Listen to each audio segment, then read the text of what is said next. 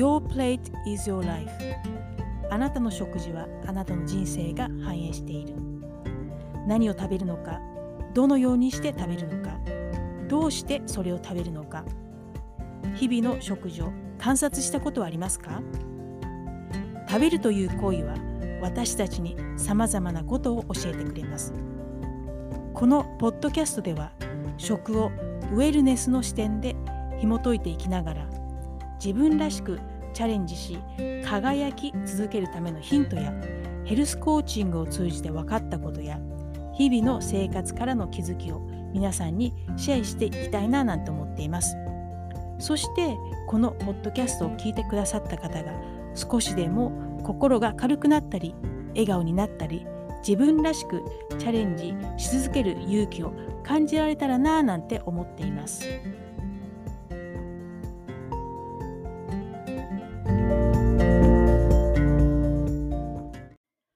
にちは。ホリスティックヘルスコーチのローティです。いかがお過ごしでしょうか？立秋が過ぎてから暖かい日が増えているような気がします。そして花粉もたくさん飛んでいるようですね。2月も終わりに近づいています。シーズン1も今日で終わりです。早いですね。そして来週はこのポッドキャストの配信はお休みにします。そして3月からシーズン2を始めたいと思っています。2月といえば皆さんどのようなイメージがありますか？節分、バレンタイン、受験などのイベントでしょうか？実はこの時期、お正月に立てた心震わせる新年の抱負をきれいさっぱりに忘れてしまう。目標を立てたけど未達に終わると感じてしまう時期なんですよね。どうして目標を立てても未達に終わってしまうのでしょうか？そして未達に終わってしまうことを不安に思ったり、どうして良いかわからなくなって落ち込んだりしますよね。どうしてでしょうかね？エモーショナルイーティング、オーバートレーニング、バーンアウトしてしまうクライアントをサポートしていると、共通点としてオブセッション、low self-esteem があります。このオブセッションとは、固定観念、魔物や恐怖感恐怖観念に取りつかれているというふうに感じてしまう。執着と訳されます。そして self-esteem は自尊心、自己肯定感、自己評価と訳されて self-esteem が低いとはありのままの自分を認めることが難しい。自己評価が低いという意味合いで使われます。そして頑張り屋さんや完璧主義の人はこのような気質を持ち合わせているというふうに考えられています。目標を立てて未達に終わって自分を責めてしまう。目標を立てて未達に終わってしまうのではと不安になってついつい追い込んでしまって気がついたらオーバートレーニング、バーンアウトになってしまう。そこで今回は目標達成のコツをテーマに未達に終わらないためにためのヒントや不安に打ち勝つにはどうしたらよいのかを皆さんと一緒に考えていけたらなぁなんて思っています。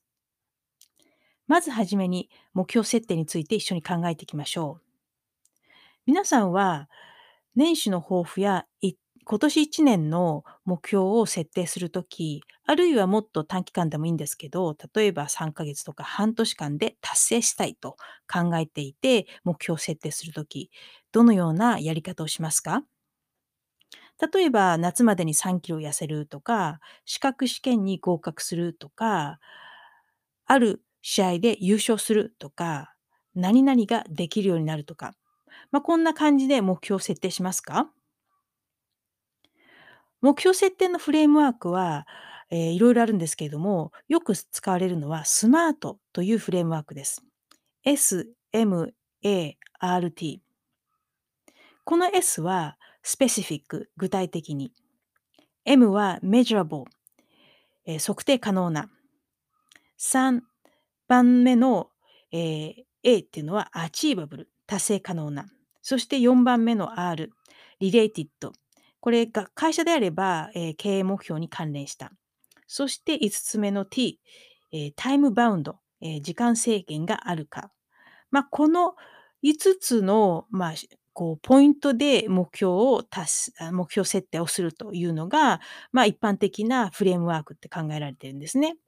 まあ、よく考えてみると、まあ、具体的であって、そしてその目標達成の度合いがちゃんと、まあ、定量的に評価できて、そして願望や希望でなくって、その目標が達成可能な、まあ、実現的なものであるかどうか。そして目標がこう会社であれば、その会社の、うん、経営の目標とあ合致してるか。個人の目標であれば、自分の価値であったりとか、本当にやりたいことと合致しているか。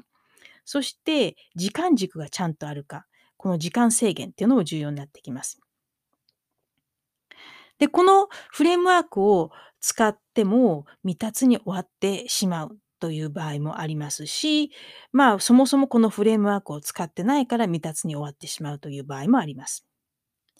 で、スマートのようなフレームワークを使って、え、目標を設定しても、未達に終わってしまうという場合は、どうしてなんでしょうかね？その答えのヒントっていうのは、この4つ目の要素、リレーティッドなんですね。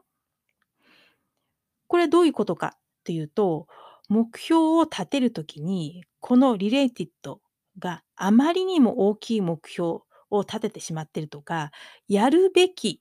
と他人の言われたことを目標にしてしまっているということがあるんじゃないかなと思うんですけど、皆さんどうでしょうか？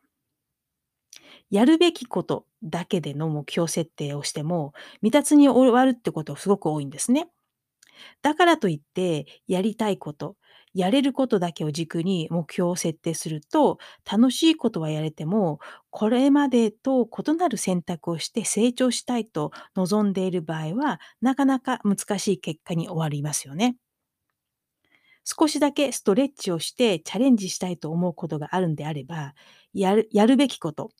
やりたいこと、やれることで目標設定に必要な情報を整理すこすることが大切なんですね。そして最も重要なのが、本当に自分自身がそれを望んでいるのか。それがあなたにとって本当に意味があり、確固たる理由があるのか。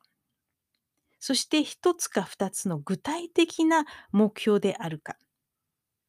具体的な行動に落とし込めているか。この4つの視点で具体的な目標を設定しているかということなんですね。で、もちろん、目標設定に向かって頑張っていても、モチベーションが下がる時はあります。モチベーションが下がった時は、この本当に自分自身がそれを望んでいるのかという視点と、それがあなたにとって本当に意味のあ意味のあることで、確固たる理由があるか、この2つを振り返ってみることで、モチベーションが上がったりします。次に、目標を立てても未達に終わってしまうと不安になってしまう。これについて少し考えていきたいななんて思っています。もちろん予期せぬ出来事が起きるかもしれませんし、絶対ということはないと思います。なので、目標が、ええ、未達に終わってしまうのではという不安っていうのは、そういう不安を感じるっていうのは普通のことなんじゃないかなと思います。問題は、そのような感情がとても強くって、ネガティブな思考に、ま、圧倒されてしまいそうというふうに感じてしまうこと。その時に、その感情や思考に蓋をしたり、無視をする、もしくは一瞬でも逃げたいと思って、食事であったりとか、ま、必要以上な練習をするといった行動を取ったり、もちろん食事や練習だけじゃなくって、アルコールっていう場合もありますし、買い物っていう場合もあります。1回だけではなく、とにかく忙しくしていないととか、何かをしていないと気が済まないという行動を取ってしまう。これは依存症への第一歩になっていくんですね。意外かもしれませんけれども、アスリート、スポーツ愛好家の間で、スポーツ依存症という問題もあるんですね。エピソード29、小さな幸せ、で脳の RAS Reticle Activating System これ日本語で言うと毛様体不可欠の働きについてお話をしましたが脳は無意識的に必要と思う情報だけをフィルターにかけます。そして自分が信じ込んでいること、自分の思い込みを